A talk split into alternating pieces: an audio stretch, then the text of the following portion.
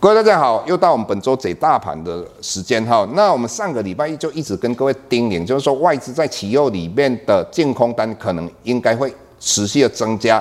那持续增加之后的话，应该在大盘会做一个回档的修正哈。结果我们看到昨天晚上的话，呃，台积电在美国的 ADR 哈。曾经来到了一百三十一块哈，那这个是创历史的新高哈。那最后的话来到一百二十六块，那当然这个收盘也是历史的新高。那最主要原因是什么？台积电在星期四的时候，他做了一个法说会。那法说会里面最主要重点有一个，他们的资本支出从一百八十亿到两百亿，这是外资的预测，调升到两百五十亿到两百八十亿哈。老师一直跟各位谈一个问题。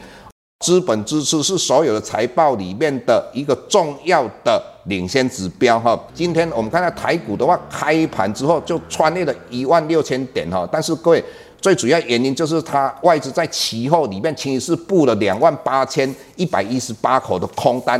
在这种状况之下的话，老师心目中就认为它应该是会拉回。结果我们看到它拉了一个长黑 K 线，大概四百二十点哈。接下来的话，我们要观察什么？最主要我们要继续在观察外资在期货里面的净空单到底有没有慢慢回补，最好它能够变成净多单哈。但是我们今天一个好的现象，也就是说外资在期货里面的净空单回补了。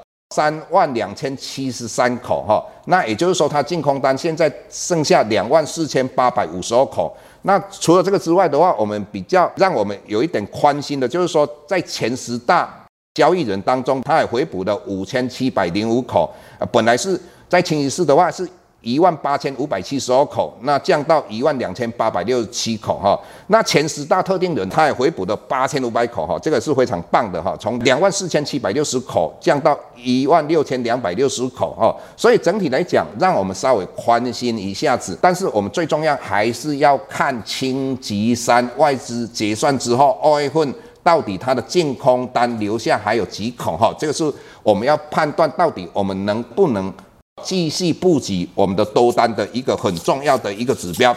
那接下来我们跟各位谈到一个问题，就是说我们最近看到很多主管人员讲到的差协同理论哈。那差协同理论的话，当然大家对于它的意思应该都了解，也就是说连差协同的这些小孩子都能够讲股票怎么样去买，分析给你听的时候，就代表这个市场够热了哈。但是各位你要知道市场有没有过热哈？如果你去了解这个背景，当时一九二零年代一直到一九二九年，美国股市大涨，到一九二九年，它就大幅度的往下杀，也就是所谓泡沫。但是各位你要了解，这个差协同理论是在一九二七年由甘乃迪的父亲 A B 社所提出来的。当他提出来，一直到崩盘的时候，有两年的时间。为什么会崩盘？最重要是，当一九二九年美国联邦基金的利率来到了六 percent，那以目前我们的的联邦基金的利率是零到零点二五，所以这个背景不一样。重点，它是两年之后才发生，而且当时的利率是高点，所以整个气温很热。科斯托兰尼讲的，股票要涨，最主要是资金跟人气，你这个人气一定要在。但是各位，只要利率涨到一个高点。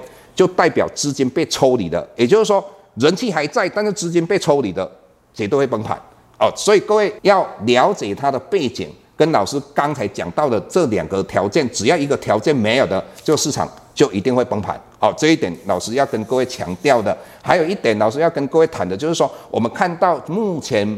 美国十年期的殖利率已经来到一点一五，那之前最低是零点五四哈。那为什么这个殖利率往上提升？只要你看到美国联邦基金的利率来到三趴，以及十年期公债的殖利率来到三趴左右的话，我认为台股的话崩盘的几率就非常的高啊。全世界不是台股而已，所以整体来讲，在这种状况之下，老师分析给各位听，为什么它的殖利率往上涨哈？因为很多人本来是买十年期公债。